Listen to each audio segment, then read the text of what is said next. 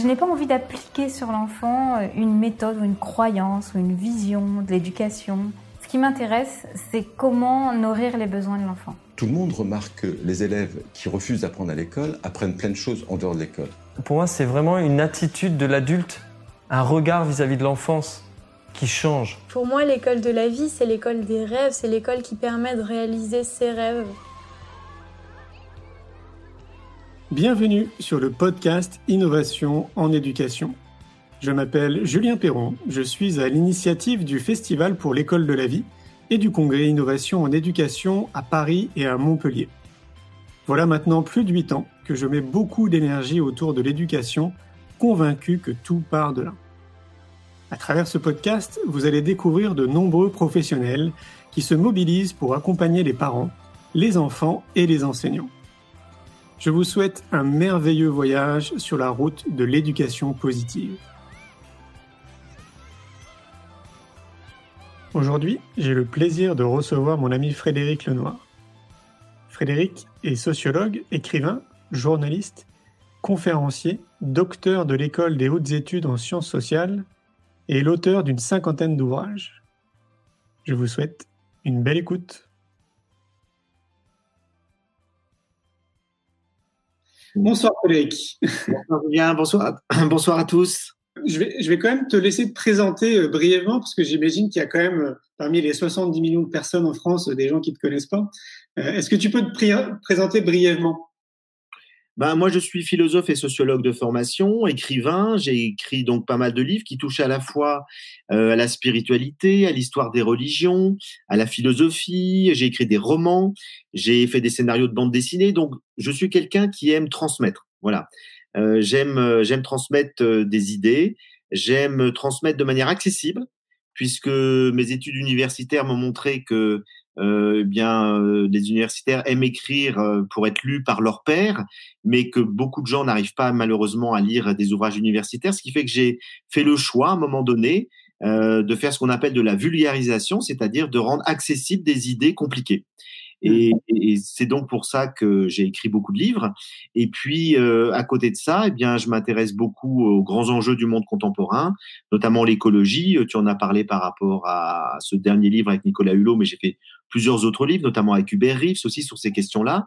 Et puis, je m'intéresse beaucoup à l'éducation.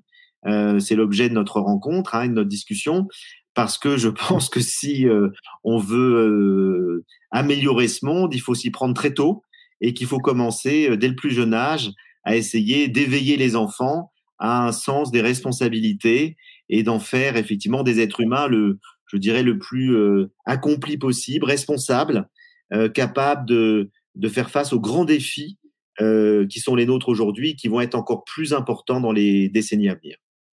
Évidemment, ouais. tout part de l'éducation, on est bien d'accord. Et oui, tout part de l'éducation, tout part de, de la manière dont enfant, lorsqu'on est euh, je dirais, dans cette euh, ouverture, dans cet émerveillement, cette découverte du monde, cette découverte de soi-même. Euh, on a une plasticité neuronale extraordinaire. On sait, les enfants apprennent tout. je suis stupéfait de voir des, des enfants d'amis euh, qui parlent cinq ou six langues à quatre ans, euh, qui sont capables de, de, de, faire plusieurs instruments de musique, alors que moi-même j'ai un mal fou à, maîtriser euh, deux langues, que je, j'ai voulu me mettre au piano à l'âge de 30 ans et j'ai lâché tellement c'était difficile le solfège. Et donc finalement, les enfants sont capables d'intégrer un nombre incroyable d'informations. Et donc c'est à cet âge où ils forment leur, euh, à la fois leur cerveau, leur pensée, euh, leurs valeurs, euh, qu'il est très important de pouvoir les accompagner pour essayer de les éduquer le mieux possible. Et le mieux possible, pour moi, c'est à la fois que les enfants soient eux-mêmes, c'est-à-dire qu'ils développent leur nature singulière, puisque je suis convaincu, à la suite d'Aristote, de Spinoza et de quelques autres, je sais que c'est un débat philosophique, hein, nous avons tous une nature singulière, c'est-à-dire un tempérament, des, des potentialités qui sont pas les mêmes selon les individus. Et donc, ce qui est important, c'est de se connaître et développer sa nature singulière. Et puis, en même temps, nous avons tous à apprendre les fondements de la vie sociale. Et donc, il y a une dimension politique dans l'éducation, c'est d'aider l'enfant à devenir un citoyen euh, respectueux, capable de vivre avec les autres et de respecter le monde dans lequel il est. Et donc, cette éducation euh, au vivre ensemble, euh, cette éducation au respect de la planète, d'autrui et de soi-même d'ailleurs aussi, tout ça, ça s'apprend. Et donc, on voit très bien les enfants qui n'ont pas été éduqués à ça, ben, ils sont impolis, violents, caractériels. Et donc, on a absolument besoin d'accompagner les enfants dans leur croissance d'être euh, à titre de cet éveil personnel, donc découvrir leurs dons, ce pourquoi ils sont faits, comment ils peuvent s'épanouir, dans quelle activité artistique, créative, intellectuelle, comment euh, d'ailleurs comment leur apprendre, puisque chaque enfant peut être très différent. Moi, je suis comme toi, j'étais dyslexique, j'ai eu plein de problèmes d'apprentissage parce que la méthode euh, avec laquelle on m'a enseigné ne me convenait pas du tout. J'avais besoin d'être dans des choses concrètes, pratiques euh, ou imaginatives, mais, mais pas dans le scolaire classique. Euh, donc j'ai beaucoup souffert et j'ai tenu jusqu'à la terminale parce que je voulais faire des études de philo. Et donc je me suis dit, bon, pour ça, faut le bac. Et donc j'ai survécu de classe en classe euh, jusqu'à que je puisse avoir mon bac. Donc finalement, il est essentiel de développer les dons de chacun, mais il est essentiel effectivement d'avoir cette dimension politique pour, pour, au sens très large du terme, hein, la police, la cité, euh, c'est-à-dire d'éduquer le citoyen et, donc très jeune d'aider les enfants à acquérir cette dimension de que j'appelle fondamentalement de responsabilité, c'est-à-dire d'être quelqu'un de responsable, c'est-à-dire de tenir compte euh, des enjeux du monde dans lequel on, il est, euh, de l'environnement dans lequel il est, à la fois humain, sociétal et puis bien entendu euh, environnemental au sens de la planète, et d'avoir le comportement je dirais, euh, qui soit le plus euh, juste possible pour que cet environnement à la fois humain et, et, et de la nature euh, puisse euh, perdurer euh, dans, de manière le plus harmonieuse possible. Et donc, je crois que voilà, l'éducation a aussi cette mission. Oui, bien sûr. Tu, tu as mené d'ailleurs, j'allais dire des expériences, je ne sais pas si c'est le bon terme, mais tu t'es rendu dans beaucoup d'écoles pour mener des, des ateliers philo et méditation. Oui, alors effectivement, au départ, c'est tout est parti de, de la philosophie. Ça fait, euh, ça faisait 15 ans que je disais en conférence, on ne devrait pas commencer la philosophie en classe de terminale, euh, et on devrait la commencer beaucoup plus jeune. Moi, j'ai eu la chance d'avoir un père passionné de philosophie qui m'a mis euh, des livres de philo de, de Platon quand j'avais 13-14 ans dans les mains. Ça m'a passionné. Euh, et puis, la philosophie, c'est pas uniquement l'histoire de la philosophie. La philosophie, c'est un questionnement. Euh, la philosophie, elle part finalement de l'émerveillement, comme nous disent Platon et Aristote, de l'étonnement. Pourquoi les choses sont comme ça? Euh, Et du coup, l'étonnement euh, amène l'interrogation, et l'interrogation amène la réflexion, le raisonnement, et le raisonnement amène ensuite la discussion avec les autres, donc l'argumentation, etc. Donc tout le processus de la philosophie, on voit qu'il commence à l'enfance puisque les enfants s'étonnent, les enfants s'émerveillent, les enfants se questionnent. Et les enfants sont très vite capables de raisonner, d'argumenter. Et donc, euh, n'attendons pas la classe de terminale pour philosopher. Même si on ne peut pas faire de l'histoire de la philosophie euh, avec des enfants de 5 ou 6 ans, c'est vrai, euh, ils comprendraient pas les mots, les concepts, mais on peut leur apprendre à philosopher, c'est-à-dire à penser par eux-mêmes. Euh, on sait très bien, il y a des philosophes comme euh, Épicure ou Montaigne qui le disaient déjà, la, la, philosophie doit commencer dès le plus jeune âge. Et donc, il est très important de pouvoir aider les enfants à développer cette intelligence, cette capacité de réflexion. On pourrait dire de manière plus générale cet esprit critique, c'est-à-dire ne pas prendre pour acquis tout ce qu'on nous dit, euh, tout ce qu'on reçoit aussi dans l'éducation d'ailleurs, hein, que ce soit à travers sa famille ou l'école.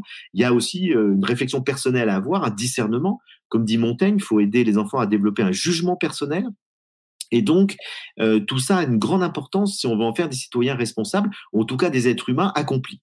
Euh, et donc, je dirais que la, la, la philosophie euh, peut commencer très tôt. Et je ne savais pas que ça existait. C'est-à-dire que, euh, en fait, il existe depuis plus de, de, de 40 ans, euh, même 50 ans aujourd'hui, des, des, des, ateliers de philosophie avec les enfants. C'est né aux États-Unis, ça s'est développé ensuite au Canada, c'est venu en Europe. Et donc, effectivement, j'ai fait un tour du monde de la francophonie. J'ai été dans beaucoup de pays francophones pour voir ces expériences et euh, pour moi-même les pratiquer pendant un an. J'ai fait des ateliers de philosophie avec les enfants. Donc, euh, je rappelle en deux mots qu'un atelier de philosophie, c'est pas un cours de philosophie. Euh, L'animateur n'est pas là pour dire ce qu'il pense ou pour transmettre un savoir. Il est là pour faire circuler une parole dans un cadre précis.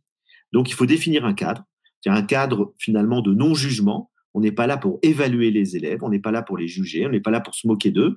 On est là pour écouter et accueillir ce qu'ils pensent.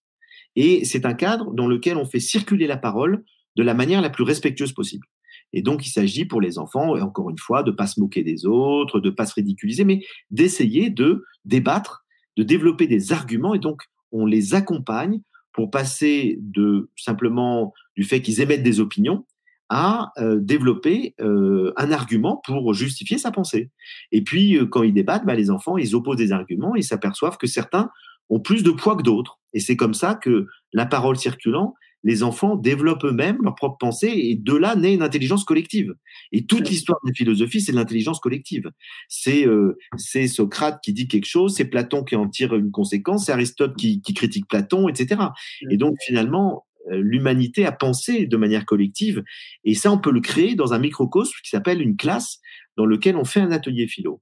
Et je me suis rendu compte en faisant ces ateliers philo que les enfants avaient beaucoup de mal à être présents. Ils sont distraits. Ils ont du mal à rentrer dans l'exercice parce que euh, ils sont sans arrêt sollicités euh, par leurs pensées, leurs émotions, etc. Donc j'ai eu l'idée de faire précéder l'atelier de philosophie d'un temps de méditation dans mmh. lequel euh, on aide les enfants pendant quelques minutes à se recentrer, à être présent, à être attentif et être présent à leur corps, à leurs sensations, à leur respiration. Donc, comme ça fait 35 ans que je fais de la méditation, j'ai appris chez les bouddhistes, mais après, j'ai un peu comme euh, John Kabat-Zinn euh, fait de plus en plus une méditation laïque, c'est-à-dire qui est tout simplement une pratique de l'attention. D'ailleurs, maintenant, on appelle ça, euh, dans le cadre de, de, des formations SEV, dont, dont, on dira un mot tout à l'heure, euh, j'appelle ça pratique de l'attention. Comme ça, ça enlève toute ambiguïté sur le caractère euh, religieux de, de, la méditation. Donc, c'est une pratique de l'attention dans lequel les enfants apprennent à être présents. Et du coup, ce paradoxe assez, assez étonnant, c'est que le fait de calmer leur pensée et leur mental les aide à penser mieux. C'est il passe d'une pensée incoative, qui passe sans queue ni tête, tiens, j'ai oublié de faire ça, tiens, j'ai ce problème, etc., à une, un silence intérieur qui leur permet ensuite de mieux raisonner. C'est-à-dire de mieux développer une pensée ciblée, centrée sur un objet précis. Et j'ai vu que ça marchait très très bien et que ça aidait les enfants à mieux philosopher. Et donc, euh, d'ailleurs, on sait que dans les écoles de sagesse de l'Antiquité, notamment chez les stoïciens, ils faisaient ça, ils faisaient des pratiques de l'attention. Ils développaient des exercices que Pierre Hadot a, a redécouvert. Je, renvoie à son livre sur euh, les exercices spirituels de l'Antiquité, dans lequel euh, il, faisait des pratiques de méditation pour trouver le calme mental, afin d'être le plus disponible possible à la réflexion. Et donc, finalement, ces, ces, deux, ces deux pratiques se lient très très bien. Et la pratique de la méditation peut ensuite évidemment être faite en dehors de l'atelier philo.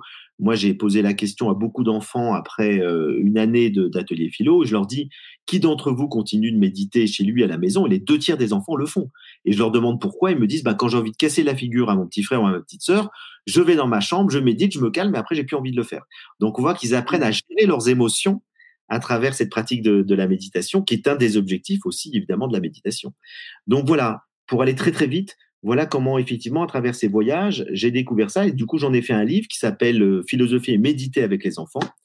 Et après, j'ai eu envie de développer à plus grande échelle ces pratiques de la de l'attention et de la philosophie avec les enfants, d'où la création de l'association SEV, Savoir-être et vivre ensemble, euh, et qui a permis de développer, de déployer euh, à beaucoup plus grande échelle ces pratiques-là en formant des animateurs qui apprennent au cours d'un parcours de plusieurs week-ends comment euh, accompagner les enfants, comment animer des ateliers de pratique de l'attention et de méditation et de philosophie.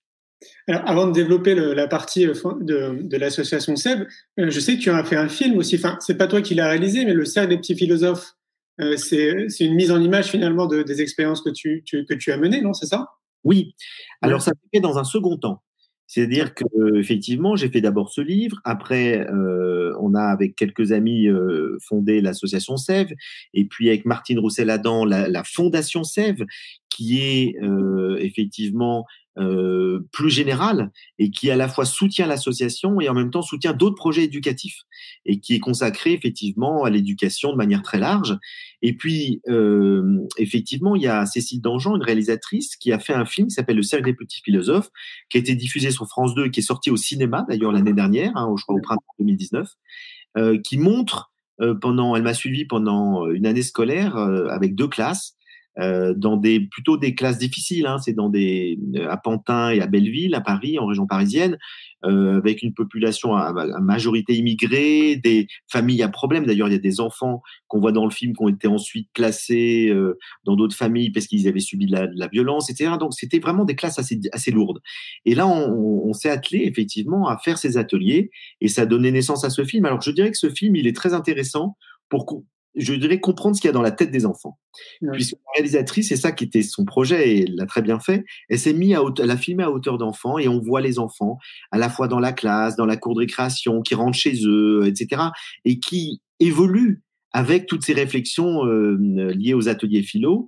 Et c'est très intéressant. Maintenant, c'est pas un film je dirais, exemplaire des ateliers de philosophie, puisque le montage n'a pas été fait pour mettre en continuité un atelier de philosophie avec tous tous les débats qu'il y a, etc. Elle a pris des morceaux, elle a pris des bribes, et du coup, euh, je dirais que ce n'est pas un film pédagogique pour voir ce que c'est qu'un atelier philo. Ça en donne je dirais quelques évidemment quelques notions, euh, mais je dirais qu'il y a d'autres films qui existent qui sont meilleurs si on veut les utiliser comme des outils pédagogiques, pour animer un atelier philo. Par contre, le cercle des petits philosophes, il est merveilleux parce que euh, on est extrêmement ému par euh, la vie de ces enfants, par euh, leurs angoisses, leurs difficultés, mais aussi leur joie et la manière dont on les voit progresser au fil de l'année grâce à ces ateliers notamment. Oui, moi je recommande vivement ce film, il est très bien. Et donc oui, l'association SEV, du coup, bah, est-ce que tu peux nous en parler un peu plus? Qu'est-ce que vous faites précisément au sein de cette association? Alors l'association SEV, en fait, euh, elle part du principe que euh, on a besoin d'améliorer le vivre ensemble. D'ailleurs, Sève, c'est Martine Roussel-Adam, ma cofondatrice, qui a trouvé le nom que je trouve merveilleux. C'est à la fois la sève de l'arbre qui, permet à l'arbre de grandir, donc c'est la sève de l'enfant qui lui permet de grandir, et en même temps, c'est euh, l'acronyme de savoir-être et vivre ensemble. Donc, Sève, c'est pour améliorer le savoir-être des enfants et la qualité du vivre ensemble dans la société. Donc, on aide les enfants à être mieux et à mieux vivre ensemble. Et pour ça, bah, les, trois piliers de Sève, c'est d'une part la pratique de l'attention, qui permet à l'enfant effectivement d'être plus attentif, mais ça dépasse largement de l'atelier philo, comme, j'expliquais tout à l'heure. L'enfant, lorsqu'il apprend euh, à méditer, et au début, au bout de, de 10 secondes, il n'en peut plus, il ouvre les yeux, etc. Mais à la fin de l'année scolaire, il, il peut méditer 10 minutes. C'est-à-dire qu'il apprend à rentrer en lui-même il apprend à faire silence en lui-même. Il apprend à être bien euh, là, ici et maintenant, sans euh, être sans arrêt sollicité par mille pensées. Alors il l'est, mais progressivement il apprend à canaliser ses pensées, à les lâcher, à les laisser passer, et du coup ça l'apaise. Donc ça a évidemment un impact très important sur sa qualité de vie. Euh, on sait combien les enfants sont agités, combien ils sont nerveux, combien ils sont sollicités par tous les réseaux sociaux, etc. Donc ils sont tout le temps en train de penser à quelque chose, d'où le surmenage de beaucoup d'enfants, les problèmes de sommeil, enfin on connaît tous ces problèmes-là. Et donc du coup, euh, la pratique de la méditation telle qu'elle est pratiquée comme ça permet vraiment aux enfants d'aller mieux, tout simplement, d'aller mieux dans leur vie, euh, de, s'apaiser, de calmer leurs émotions, de mettre de la distance par rapport à leurs émotions, et puis de euh, réfléchir dans des meilleures conditions lorsqu'on fait un atelier philo. Donc ça, c'est le premier point. Le deuxième point, l'atelier philo, qui est le plus important, c'est celui qui permet de développer à la fois une capacité de penser par soi-même, puisque beaucoup d'enfants n'osent pas développer une pensée personnelle. Euh, le cadre scolaire que toi et moi on connaît bien et dont c'est les limites, euh, et c'est pour ça qu'on s'intéresse à l'éducation, c'est qu'on sent qu'il faut quelque chose d'autre à côté, euh, parce qu'on voit bien, ou, ou, en tout cas le faire évoluer aussi de l'intérieur, il faut les deux, parce qu'on voit bien que simplement apprendre des connaissances, est un vase réceptif. Euh, ben, ah, il y a beaucoup d'enfants à qui ça convient pas. Ça a une limite. Euh, on peut recevoir plusieurs heures par jour, mais on peut pas recevoir 6-7 euh, heures par jour. On n'en peut plus. On a besoin d'être actif, on a besoin d'être créatif. et donc, le fait de recevoir en permanence de la connaissance, beaucoup d'enfants ne, ne, ne, tiennent pas dans ce cadre-là. Et puis d'autre part, ça n'aide pas à développer un esprit critique, ça n'aide pas à développer une pensée personnelle. Et donc, euh, les enfants sont très déstabilisés au départ avec l'atelier philo, puisqu'on dit, je sais pas, prenons la question, euh, euh, je dis n'importe quoi, c'est quoi réussir sa vie? Eh bien, les enfants vont vous dire, mais vous en pensez quoi? Et on dit, mais moi, je n'en pense rien. Ce qui m'intéresse, c'est ta pensée à toi. Et là, ils sont très surpris. Ils disent, ah bon, donc c'est moi, qu'est-ce que je pense de cette question? Ou, ou la vie a-t-elle un sens? Euh, ben, c'est une grande question. Et on s'aperçoit que les enfants qui au départ osent peu dire les choses, très vite, ils se disent, mais c'est merveilleux, voilà un espace au sein de l'école dans lequel je peux dire ce que je pense et pas simplement répéter ce que j'ai appris.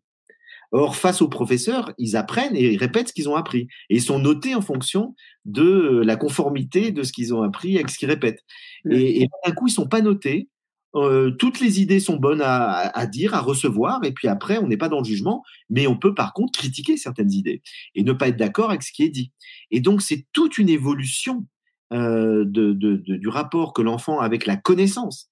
C'est que c'est pas simplement, il s'agit pas d'apprendre par cœur un tas de choses qu'il faut redire, il s'agit de laisser émerger une pensée personnelle et de voir l'impact qu'elle a auprès des autres.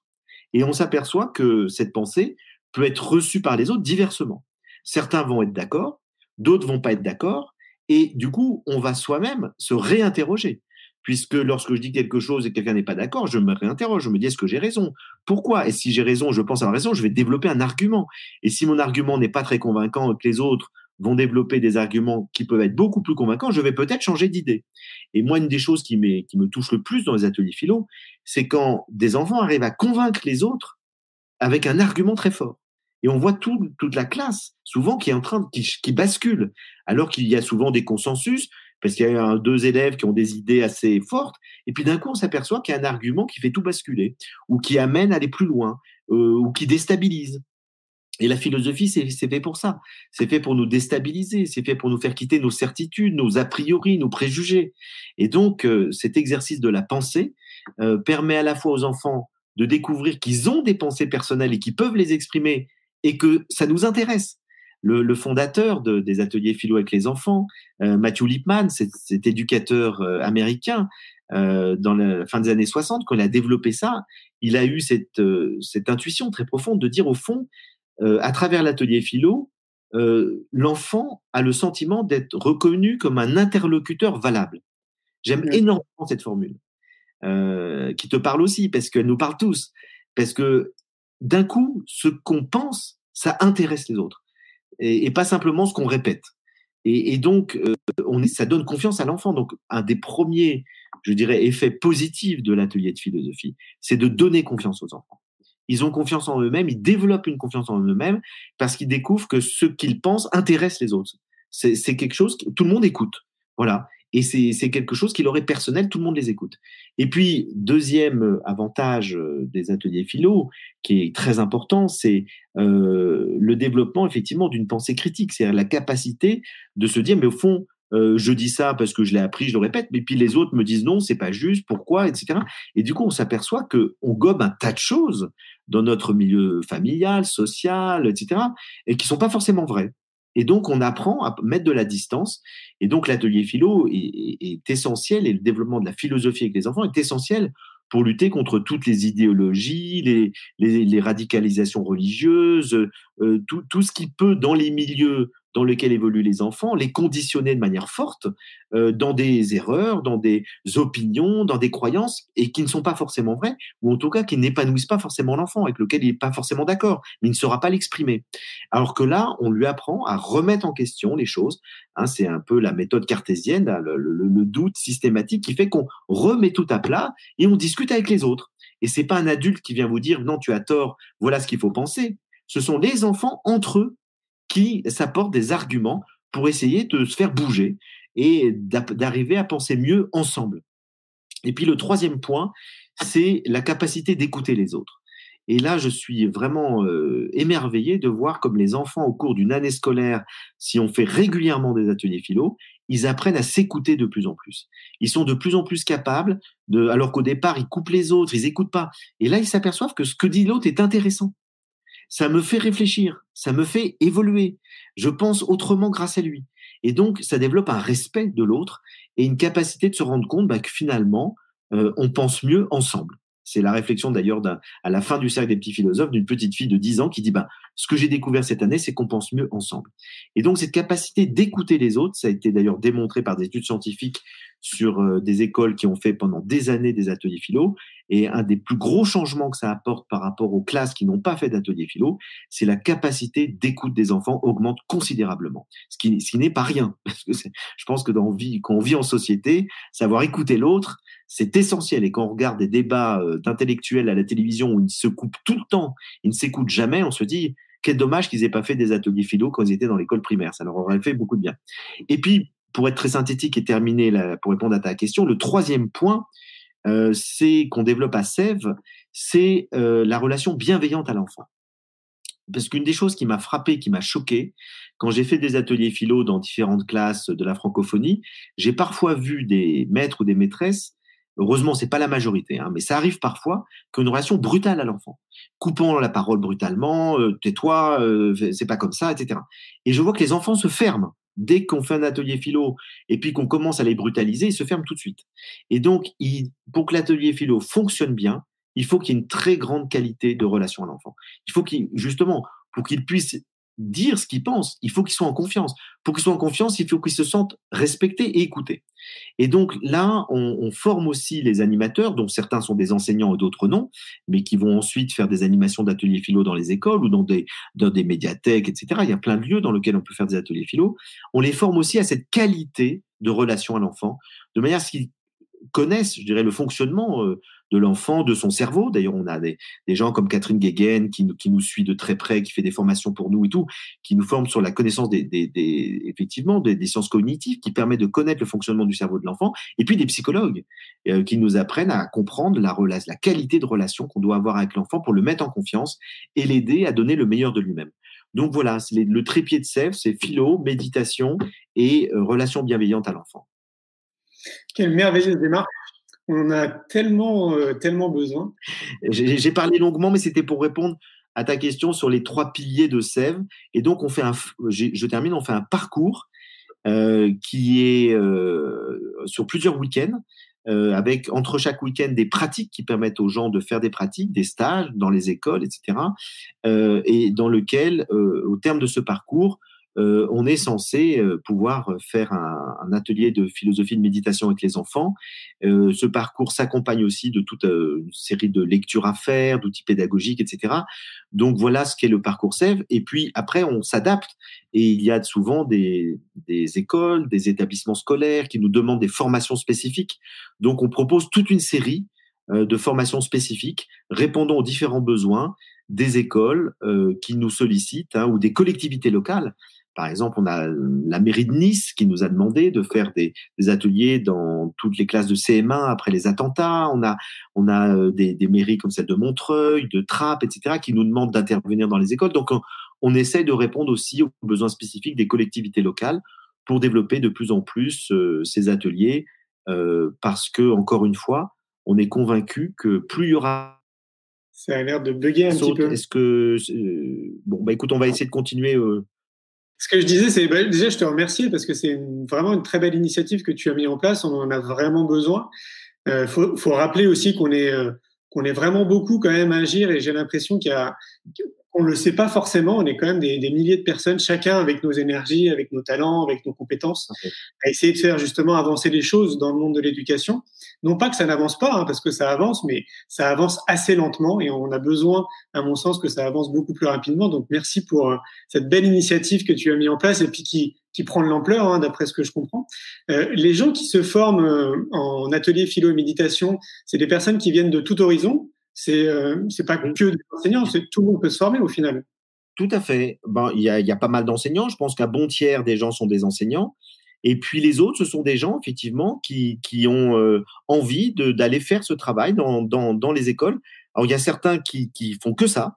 On a quelques personnes, euh, on a beaucoup de demandes, ce qui fait qu'il y a des personnes qui sont très habituées à le faire et qui, qui vont se consacrer à faire que ça. Et puis pour beaucoup d'autres qui sont bénévoles ou qui sont rémunérés assez faiblement, hein, c'est pas, euh, si on veut faire fortune, il faut pas faire, pas animer des ateliers philo, mais enfin, disons qu'il y a pas mal de personnes qui vont en faire ponctuellement et qui vont régulièrement suivre une école, par exemple, et en faire toutes les semaines ou tous les 15 jours, parce que les enseignants ne se sentent pas aptes à le faire et préfèrent que ce soit quelqu'un de formé qui vienne dans l'école. Ce qui a aussi des avantages, puisque du coup, l'enfant a un rapport différent avec un intervenant extérieur.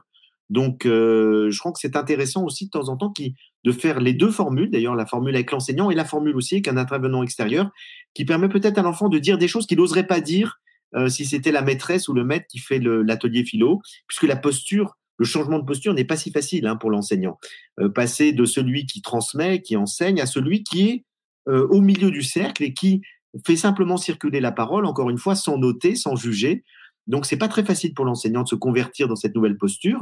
Euh, et puis, pour les enfants, euh, finalement, faut qu'il arrive aussi à bien dire aujourd'hui, on fait un atelier philo, et donc je vais pas être noté, quoi. Je vais pas être jugé, je peux dire ce que je pense, euh, peu importe si j'ai une connerie, c'est pas grave. Euh, moi, je dis ce que je pense. Donc, effectivement, euh, on a les deux cas de figure. et puis, il y a des gens de tous âges. On a des gens qui sont euh, assez jeunes, hein, qui ont entre 25 et 30 ans, qui ont fait souvent des études de philo, puis qui ont envie de pratiquer la philosophie avec les enfants. Et puis on a des retraités, des jeunes retraités, qui ont envie de consacrer du temps à faire ça. Euh, on a beaucoup de gens qui sont dans le secteur éducatif, hein, euh, à la fois en général. Il y a des, gens qui sont des, éducateurs dans tous les domaines, qui ont envie de, de, de se former à ça. C'est un, ça peut être un instrument en fait qu'on peut utiliser dans plein de situations. Tu sais que je rêve d'une école, je rêve euh, d'une école de la vie. Ah, ça, je, non. ça, je te l'ai déjà dit, je trouve que l'école de la vie, c'est merveilleux, puisqu'on apprend à vivre. avant tout, avant d'apprendre les maths et la physique et la chimie, il faut apprendre à vivre. C'est clair.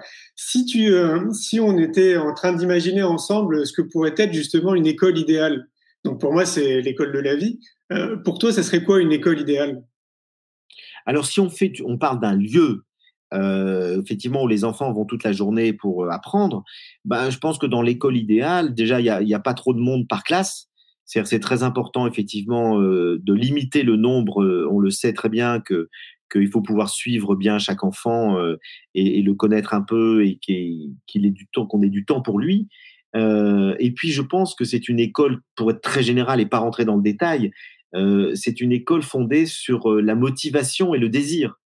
Euh, tu sais que je suis un grand euh, disciple de Spinoza, qui est mon philosophe préféré, et qui nous dit que tout, est question de désir. En fait, on ne progresse que grâce au désir. Et si un enfant n'a pas le désir d'apprendre, il apprendra mal. Et donc, euh, comment faire pour s'adapter, je dirais, aux enfants, c'est à leur capacités qui sont pas les mêmes, à leur intelligence qui sont pas les mêmes, et donc ça demande beaucoup de souplesse pour être capable de voir que tel enfant il apprend de telle manière, tel autre il apprend plutôt de telle autre manière. Alors en même temps on peut faire des regroupements, mais en étant attentif à la manière dont chaque enfant apprend. Et on sait que de manière générale, il faut motiver les enfants et que la motivation est essentielle dans l'apprentissage. Et donc euh, c'est vrai qu'il y a des manières d'apprendre qui sont ludiques. Euh, il y a des manières d'apprendre qui fait qu'on a envie d'apprendre. Ça devient presque un jeu. Et on peut apprendre les mathématiques de manière très ludique. Et on peut apprendre toutes les disciplines de manière très ludique. Moi, j'ai vu dans ma scolarité où globalement j'ai souffert, il y a eu quelques professeurs qui étaient quand même bien meilleurs parce qu'ils savaient nous intéresser. J'ai eu des mmh. professeurs français qui nous qui nous faisaient faire des lectures de, de livres qui étaient passionnants, euh, qui nous apprenaient à parler en public. Enfin, on peut vraiment euh, apprendre de manière créative. Et là aussi, euh, tu, parles, de, je sais que c'est très important pour toi, la création, la créativité. C'est très important de développer la créativité des enfants, puisque nous sommes les créateurs de notre propre vie. Et que euh, autant, je pense qu'il est important de se connaître et donc d'aller à la découverte euh, de soi, euh, d'aller à la découverte de notre caractère, de notre personnalité, etc. Mais ce n'est pas suffisant. Je pense qu'il faut ajouter à la découverte la création. Et on se crée par les choix qu'on fait, par euh, le l'action qu'on a. Il faut être actif. Et c'est à travers euh, notre créativité qu'on va s'épanouir.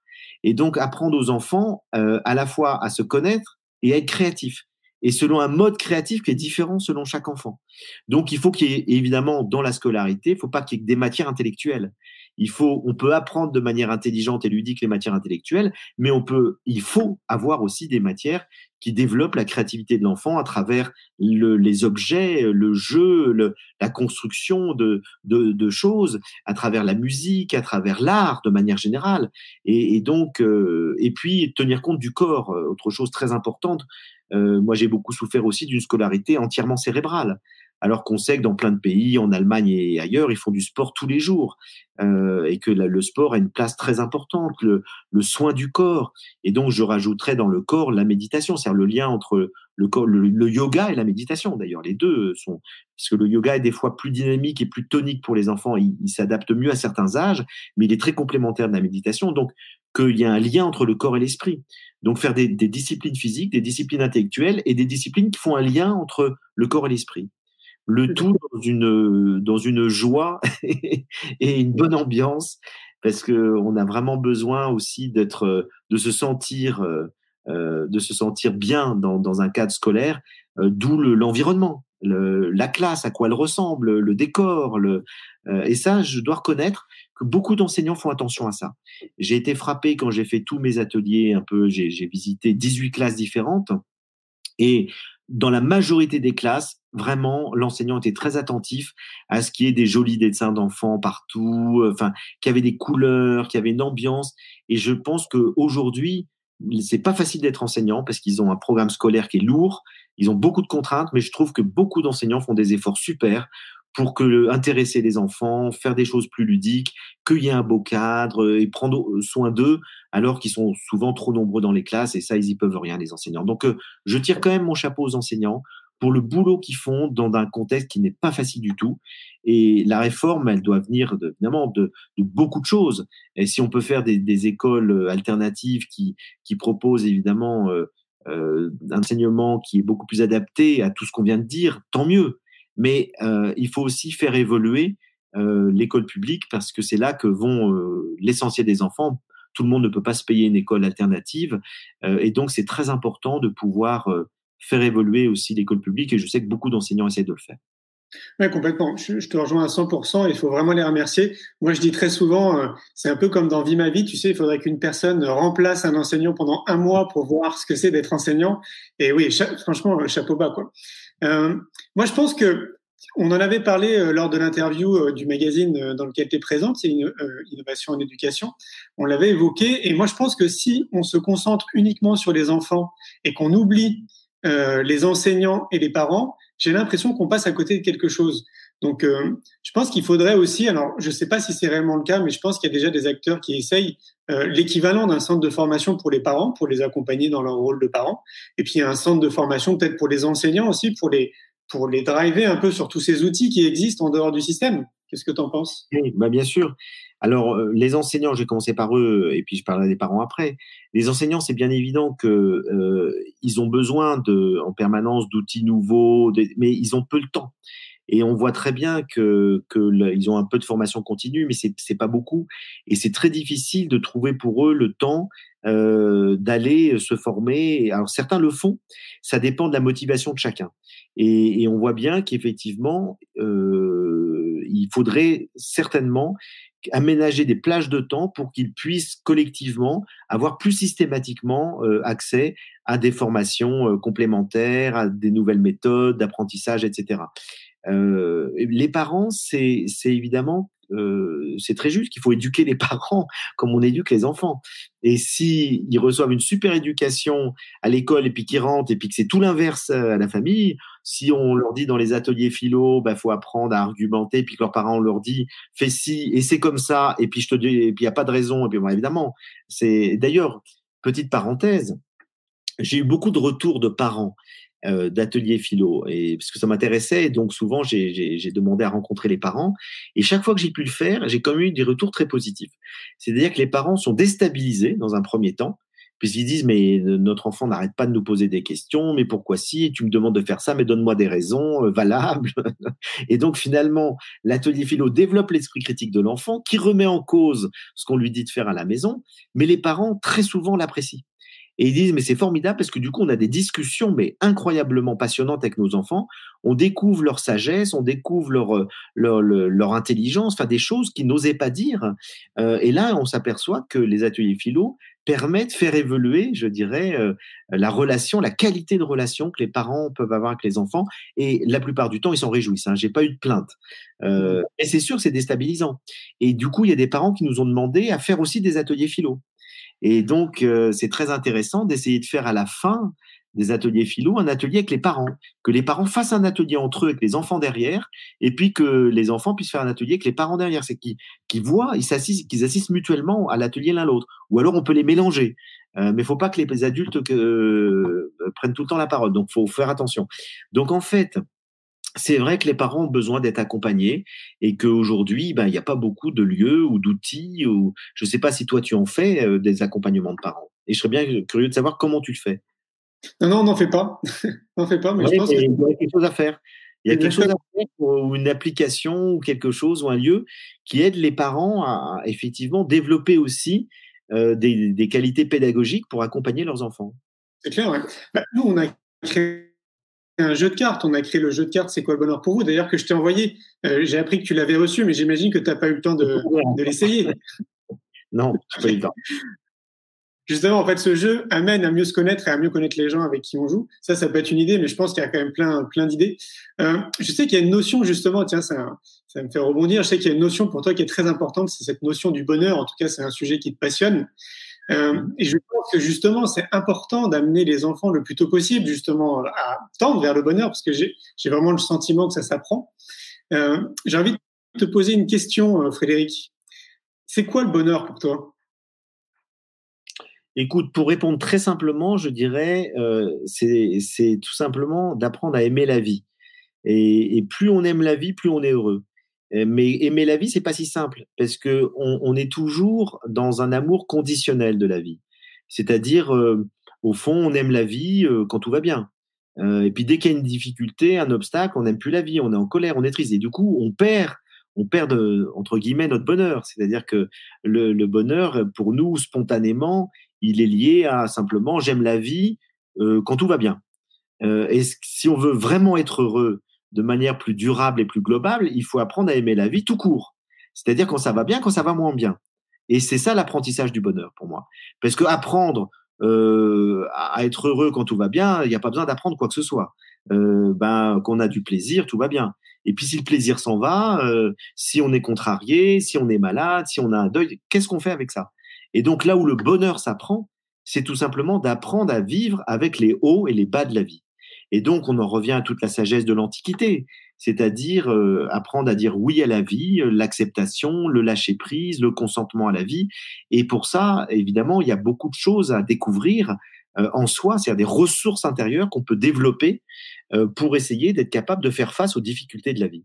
Et donc, le bonheur a un lien avec la résilience, c'est-à-dire la capacité de rebondir à travers les obstacles et d'utiliser nos faiblesses, nos fragilités pour grandir davantage. Le bonheur à avoir avec euh, la gratitude, c'est-à-dire la capacité à, dire merci à la vie, euh, non seulement quand tout va bien, ça nous aide beaucoup euh, de, le faire, mais aussi quand ça va mal, puisque on peut se dire, ben, cette épreuve, cette difficulté va peut-être m'aider à découvrir quelque chose, à grandir. Or, on a plutôt tendance à se plaindre la plupart du temps, on est toujours en train, surtout en France, hein, euh, je sais que c'est quand même notre spécialité, notre sport national où on est champion du monde, c'est de la plainte. Euh, et toujours, tout va mal, et on voit toujours le côté négatif, le verre à moitié plein. Alors que le fait d'avoir un regard plus positif, plus constructif, qui n'enlève pas la lucidité, qui n'enlève pas le désir d'améliorer les choses, mais d'essayer de voir ce qui va bien aussi, d'essayer de, de, de, de trouver, même à travers les difficultés, des opportunités je le dis souvent, mais c'est quelque chose de très éclairant. Pour les Chinois, le mot crise, c'est deux idéogrammes, l'un qui veut dire danger, l'autre opportunité. Et donc savoir voir dans toutes les crises personnelles et collectives des opportunités qui peuvent nous permettre de changer quelque chose qui ne va pas, qui peuvent nous permettre de grandir. D'ailleurs, l'étymologie du mot crise en grec, crisis, ça veut dire ça doit changer. Il faut changer quelque chose. Il faut faire des choix. Et donc, finalement, quand on est en crise, il faut changer quelque chose. Et on voit très bien que notre monde aujourd'hui, bah, il est en crise parce qu'il y a plein de choses qu'il faut changer. Il faut changer plein de choses dans notre manière de vivre, dans le système, etc. Et puis qu'on est en crise individuelle, qu'on a une maladie, qu'on est malheureux, quand, eh bien, c'est quelque chose à changer à l'intérieur de nous aussi. Très souvent, euh, il faut changer notre regard sur quelque chose. Et donc finalement, euh, apprendre à être heureux, c'est euh, apprendre à vivre mieux, c'est développer le plus de lucidité, d'intelligence possible pour orienter son esprit afin d'être le plus en paix, en harmonie et en joie possible. Et donc, c'est un travail d'une vie parce que c'est toutes nos expériences qui nous apprennent. C'est pour ça que l'école de la vie, on y revient. Euh, voilà, la vie est une école. Euh, la vie est une école merveilleuse, mais il faut apprendre à, euh, accompagner par notre esprit le mouvement permanent de la vie pour être le plus en paix possible. Donc moi, je différerais le bonheur à travers deux incarnations concrètes, la sérénité et la joie. Parce que je pense que ce qui nous rend heureux, c'est d'être serein et d'être dans la joie. Et après, évidemment, la joie et la sérénité viennent de plein de choses, viennent de l'amour, viennent de la réussite dans notre travail, viennent de, plein de choses qui sont des éléments essentiels de nos vies.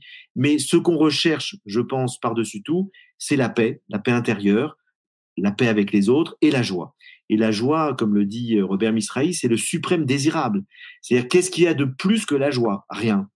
Il n'y a rien au-dessus de la joie. Et, l'amour, qui est pour moi la valeur suprême euh, de la vie, euh, eh bien, l'amour nous met dans les joies les plus grandes.